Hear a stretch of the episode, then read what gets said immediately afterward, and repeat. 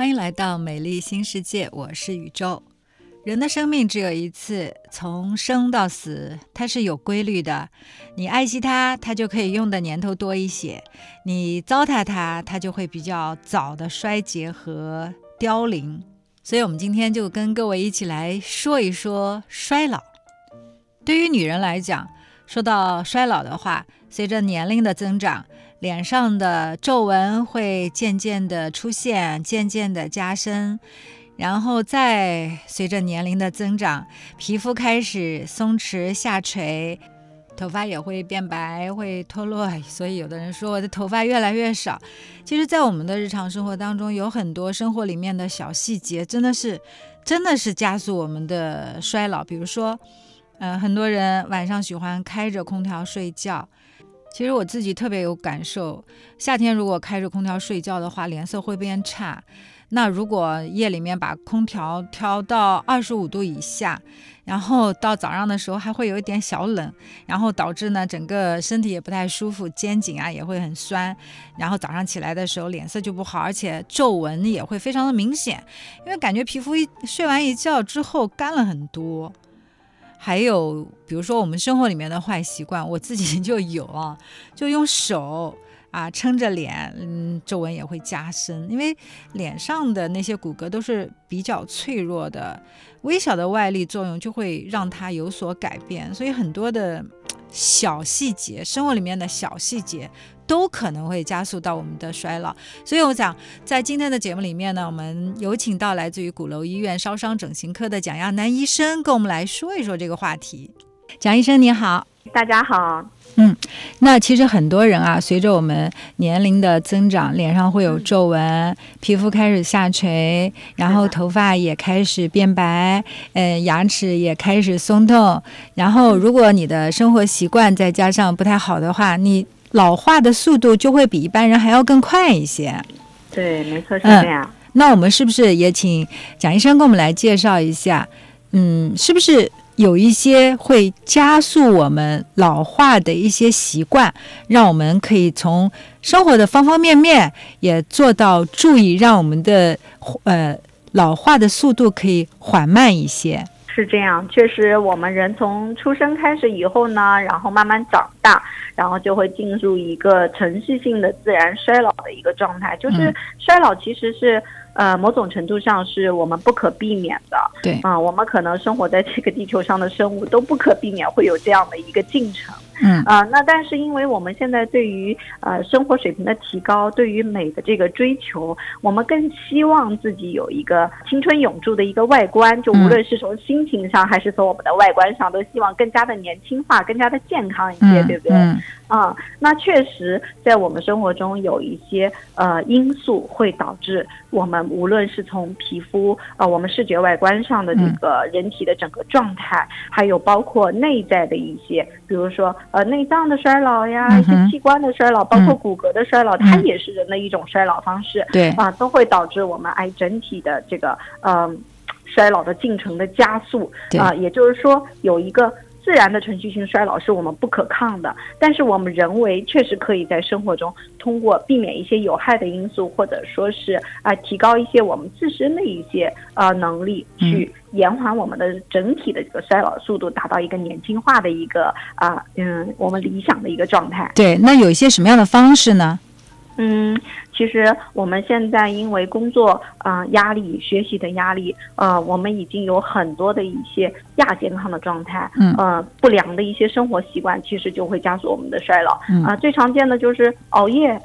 熬夜。现在对，现在可能呃大家的压力都比较大，呃，到了晚上睡觉之前呢，大家才能抽出一点点时间啊放松下来，做一点自己想做的事情，刷刷手机。很多年轻人都会在这个时间，哎，不停的刷手机。然后，因为现在的很多的 A P P 啊，又嗯非常有乐趣啊，刷着刷着就忘记了时间，哎，一一弄就弄到了呃十一二点凌晨才去睡觉。那这样的一个熬夜的习惯，其实就会加速我们的一个衰老，导致胶原的流失啊，那黑眼圈也很容易就形成了嘛。啊，然后呢，还有呃，我们平常生活中呢。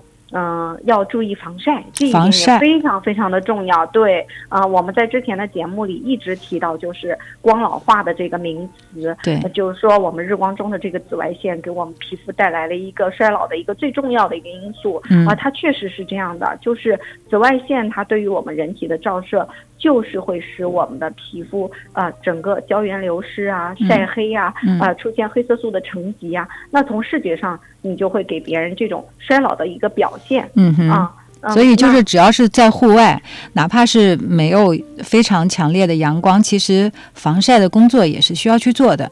对，我们要避免皮肤的晒伤，也要避免过多的紫外线对皮肤造成的这种呃不良的影响。嗯但是其实会有一点比较矛盾的地方，就是大大家都知道嘛，就是多晒太阳可以补钙，对，所以有一点矛盾啊。对对对，有点矛盾。嗯、那呃，我们应该学会一个科学的一个晒太阳的方式，嗯就是我们可以把自己的面部防护起来，那避免我们的面部有一个过多的因为紫外线的照射进行的老化啊、那身上我们可以，比如说我们呃背靠着太阳来晒晒背呀、呃，这样身体也比较暖和，尤其是在这种啊、初春的时候，哎，暖暖的阳光，稍微晒一会儿，身体暖和了，也得到了这个紫外线帮助我们钙吸收的一个作用，嗯。就够了啊、不一定说我每一天要持续很长的时间去照射，那这样就可以给达到一个很好的一个补充钙质。那补充钙质的时候，会有一些什么样的帮助抗衰老呢？嗯。就是会强健我们的骨骼，嗯。我们的骨骼的肌肉的力量强健，再配合上一些适当的一些运动锻炼，我们的肌肉的力量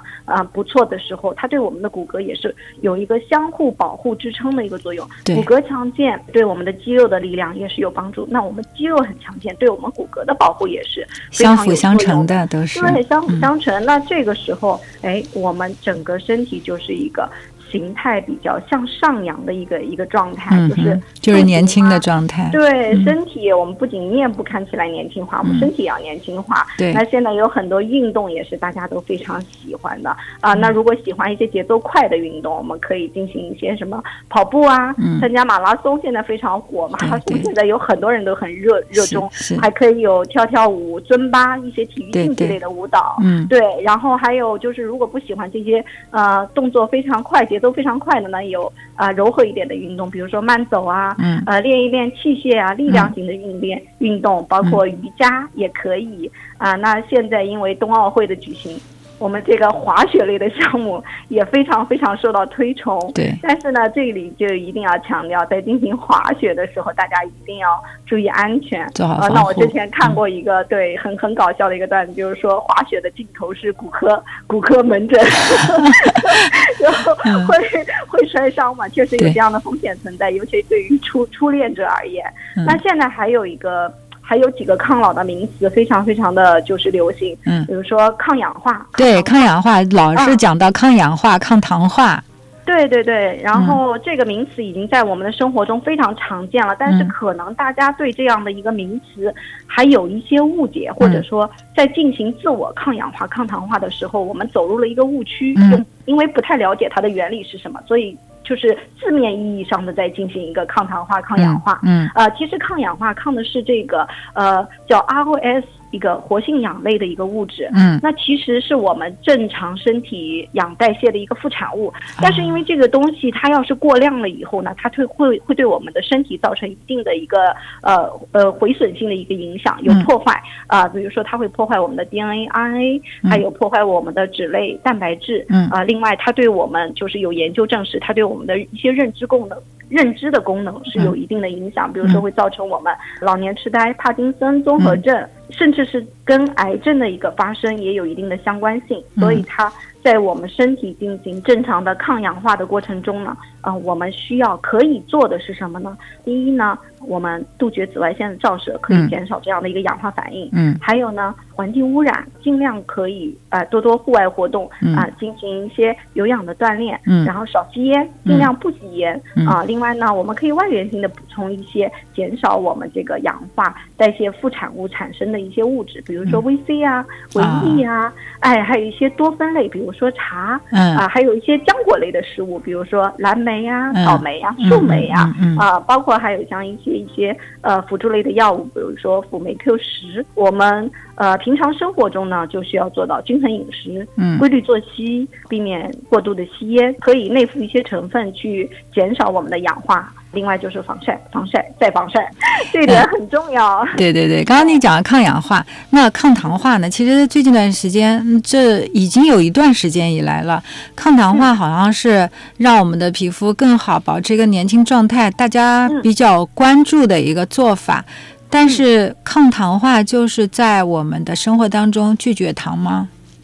嗯，对，很多人会从字面上意义理解，就是我抗糖化，就是我不吃糖，嗯或者是含糖类的一些食物。呃，嗯那其实这个也不是说没有道理，它有一定的作用，但不全部是这样的一个理解。啊、它其实是糖类分子在没有酶的这样的一个作用的参与下呢，和蛋白质或者是脂质分子结合，产生了如糖化中产物的这样一类有害物质。那这类有害物质呢，它会加速我们身体的衰老，使得我们这个胶原呢，呃，弹性下降，皮肤就会变得松弛，呃，哦从而呢，皮肤也会吸收更多的紫外线，就是我皮肤的这种自我保护能力会下降了，嗯那会产生更多自由基，也会加速我们的衰老。嗯那么，呃，抗糖化呢，不仅仅说我们要限制糖分的摄入，其实更多意义上是在我们生活中要限制一个过多的碳水的摄入。碳水的摄入。对，因为过多的碳水在我们体内就会转化一些成为一些糖类成分，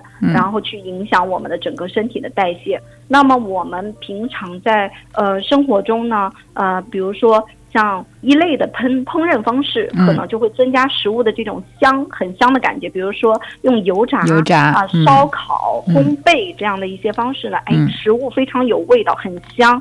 但是这样的一种烘焙方式，往往就会增加这一类食物里面糖化中产物的含量。哦那其实我们更建议，哎，有一个比较健康的烹饪习惯啊，看看是不是可以通过水煮啊、嗯清蒸啊、高压锅啊、快速的热炒、微波炉的方式去替代，并不是说不能吃那些东西，因为完全不吃也失去了很多的乐趣，只是说相对于在我们饮食的这个占比中间呢，慢慢缩小这部分烹饪方式的比例。啊嗯，去优化我们的整个饮食结构，腌制的东西也要少吃。嗯那同时配合啊适当的运动啊，如果说我们确实吃了这样的一些嗯糖化中产物含量会比较高的食物，哎，我们后期我们再补充一些维生素啊，嗯去加速这些东西的代谢啊，帮助我们平衡一下，也是一个很好的方式。这样就可以更加有效的延缓我们的衰老速度了。嗯，哎，那还有一个，其实我自己啊，就是，呃，很很多人可能也会有这样的一个疑问，就是我之前我都是喜欢吃油炸的啊，啊，喜欢吃一些快餐啊，哎，嗯。确实也方便，呃，也好吃，但是我现在知道那都是不健康的，我现在想改变，那还来得及吗？啊、来得及的。其实抗衰这一步，无论你在什么年龄阶段都是可以的。因为不好的生活方式，如果我们已经发现了，我们从这个阶段就开始慢慢改变的话，也许不一定能回到最初的状态，但至少让我们这些不好的一些身体状态不要进一步再恶化下去。嗯哼甚至可以稍微逆转一点，也是一个很好的一个方法了。其实说到这个抗老化的话，皮肤是一个方面。刚才你也讲了，我们的体态、骨骼等等各方面，从内在的我们也要去抗老化。那么可能就是生活方式的改变给我们带来的，不仅仅是你在外观上啊，在皮肤上的一个年轻化，可能从你的身体内在、你的脏器啊、你的骨骼啊等等、你的组织啊的各个方面，可能都是会减缓它衰老的速度。对，没错。其实，在我们的生活当中也会看到这样的情况。同样的年龄，为什么有的人看起来就特别的年轻，而有的人呢，感觉好像就不是一个年代的人？我记得英国广播公司 BBC 拍过一个叫做《如何减缓衰老》的纪录片。它是通过一些实验来告诉我们减慢衰老应该用一些什么样的方法。我看过这个纪录片，我曾经还推荐过给好几个朋友去看。这个片子当中有一个外科的医生和整形医生啊，他就从来没有做过整形手术，但是很多人猜测他只有三十多岁。他也有些不解，他说为什么有些人看起来比他们真实年纪要大一些，而另外一些人看起来会更年轻一些呢？然后他就做了一些研究。他说，就是这个片子里面也说到，就是抗衰的第一步就是时时刻刻要防晒。啊，就是我们日常生活当中最不经意的一件事，就是晒太阳。晒太阳，阳光当中的非常具有杀伤性的武器 UVA 和 UVB，就是长波紫外线和短波紫外线。这两者真的我们不能够小看它。UVB 它会把我们人晒伤，而 UVA 呢会使人晒黑晒老。所以 UVA 是无孔不入，它可以穿透玻璃。所以一定要防晒。作为女性来讲，防晒的。呃，方式有很多，你可以涂防晒霜，也可以用物理防晒的方式啊。我曾经看过一个纪录片嘛，就是一个科学家，他用相机拍下的对比照片，就是货车司机靠近挡风玻璃的一侧脸的皱纹，要比另一侧的不仅多，而且更深、更长啊。这是为什么呢？这因为他右边的脸长期的暴晒于可以被玻璃穿透的 UVA 光线之中，所以不管是不是外。外出都一定要做好防晒，还有我们今天讲到的抗糖化、抗氧化，非常的多，方法很多。如果你想就是延缓衰老，衰老是不可抗拒的，就只是说我们用一些手段、用一些方法可以延缓衰老的话，你也可以关注我们的美丽新世界，可以加关注主播宇宙，订阅美丽新世界，让我们一起在皮肤科医生和整形医生的加持之下，保持肌肤的年轻态。